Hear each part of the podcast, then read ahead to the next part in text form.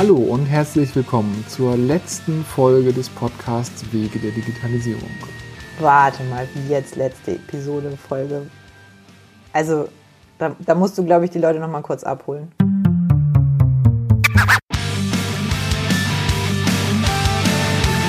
Hallo und herzlich willkommen zur letzten Folge des Podcasts Wege der Digitalisierung nach dem alten Konzept. Okay? Okay. Und was kommt jetzt? Das neue Konzept. Und wie unterscheidet sich das vom alten Konzept? Äh, das ist ein Geheimnis und das werden wir alle Anfang Februar erfahren. Ach ja, oh, ja, cool. Gut. Ja, also, vielen Dank fürs Zuhören bis hierher. Tschüss. Ja, nee, wir können schon noch ein bisschen länger reden. Das waren ja gerade erst jetzt hier 50 Sekunden. Ähm, ja, wir blicken zurück auf ein herausforderndes und spannendes Jahr. Corona hat uns alle irgendwie gebeutelt. Du hast das Wort gesagt. Ja, ich habe das Wort. Welches? Corona oder Digitalisierung? Beide. Stimmt. Ähm, ja, ähm, dieses Jahr war nicht leicht für irgendwen, glaube ich. Und wir sind in uns gegangen und haben mal reflektiert, warum und wie haben wir diesen Podcast angefangen. Und die, die Intention war, wir wollen lernen. Wir wollen lernen, was Digitalisierung heißt. Ja. Wir haben Interviews geführt mit 83 super spannenden Menschen und haben dabei ganz viel gelernt.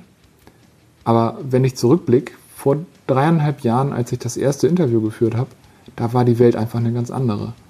Und da war es noch interessant, die offene Frage zu stellen, was ist Digitalisierung, weil das für viele Leute wirklich noch eine Frage war, auf die viele keine Antwort hatten. Und ich würde sagen, Corona hat uns alle sehr dazu gezwungen, über uns hinauszuwachsen, ob wir das nun gut fanden oder nicht. Ja, und auch eine Antwort darauf zu finden, was heißt denn das jetzt für uns? Also her mit der Digitalisierung, wir müssen weiterarbeiten. Genau.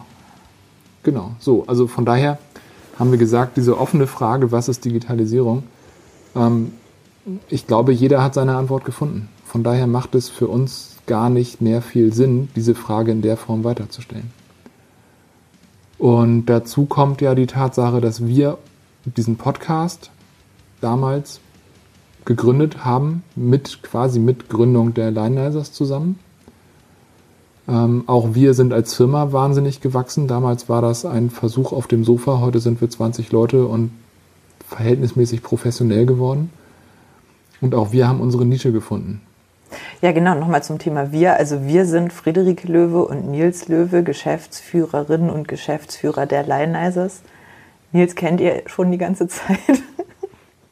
Wir reden jetzt hier beide. Genau. Rike kennt man auch. Ähm, Sie hat ein Interview geführt mit Isabel vor längerer Zeit schon. Und eins mit dir. Und eins mit mir.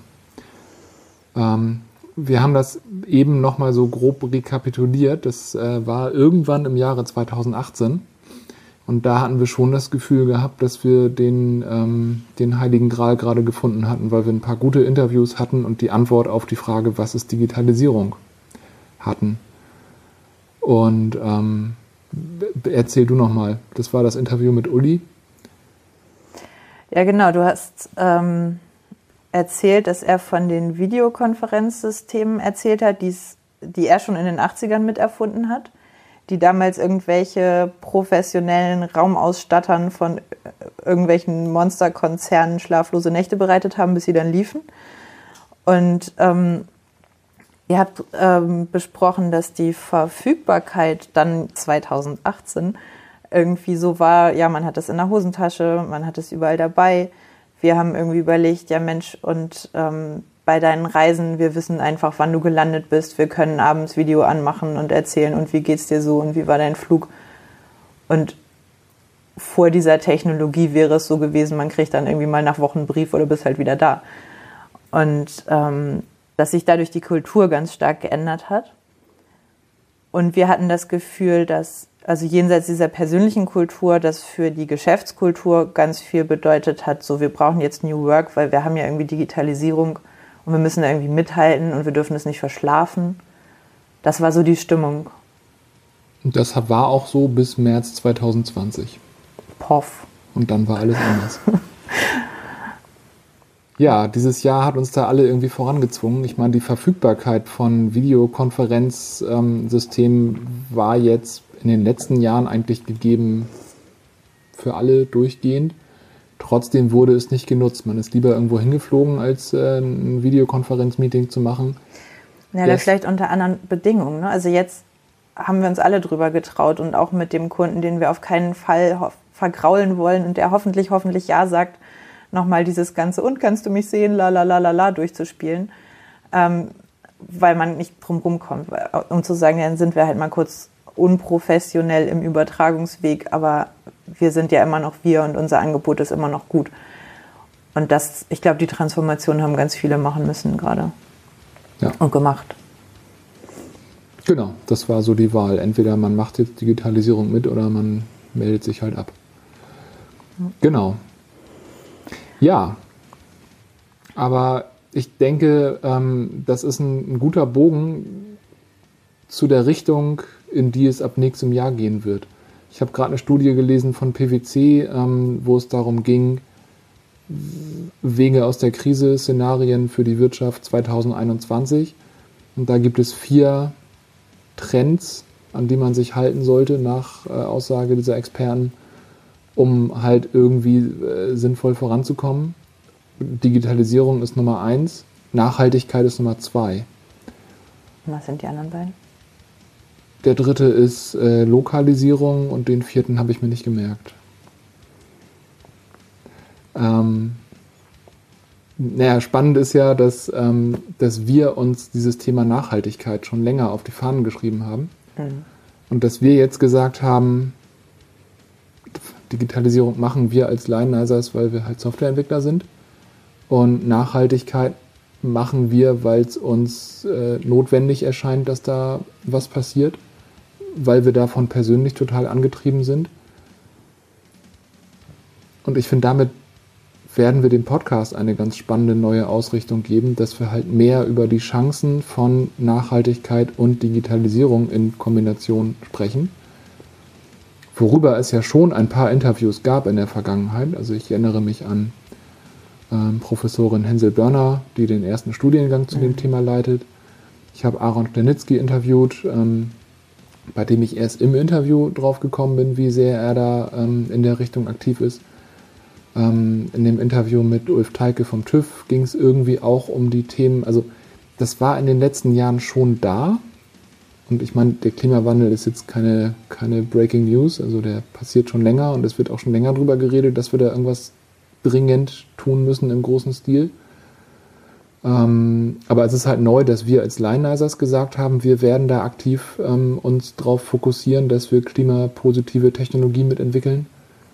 Ich glaube, es ist auch langsam viel klarer geworden, wie man diese Technologie nutzen kann, um wirklich positiv zu handeln. Also wir hatten irgendwie immer unsere Blacklist und ich glaube, das ging vielen so.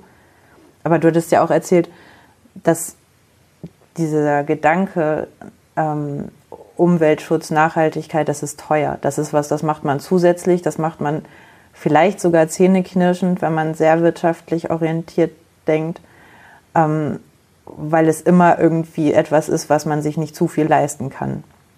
Was irgendwie vielleicht ein Luxus ist oder irgendwie eine Vorschrift, die man aufgedrückt bekommt. Und vielleicht auch ein bisschen weltfremd. Und wir, kommen, wir haben gemerkt, wir kommen jetzt technologisch an einen Punkt, an dem das durchaus wirtschaftlich ist, an dem es einen wirklichen Einfluss hat und an dem diese Chancen auch wirklich groß sind und sich über viele Bereiche erstrecken. Ja, genau. Da ist einerseits ähm, halt diese Krise auch eine Wahnsinnschance, dass wir, dass wir jetzt einfach irgendwas tun müssen, dass Digitalisierung passiert, einfach weil wir müssen. Man kann sich da nicht mehr gegen wehren, sondern es, es passiert überall was. Es gibt Digitalboni aus allen Ecken und Enden ähm, die man nutzen kann, um da als Unternehmen voranzukommen.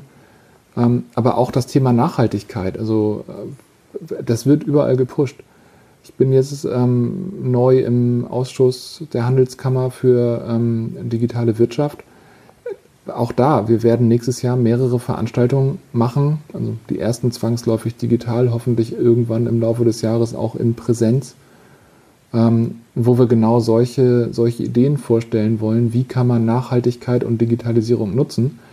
Und als ich die Idee da vorgestellt habe, kam sofort Zuspruch und einige haben gesagt, ja, das gibt auch jetzt lauter Unternehmen, die sich fragen, wie kann ich diese Sustainable Development Goals von der UN nutzen als Effizienztreiber?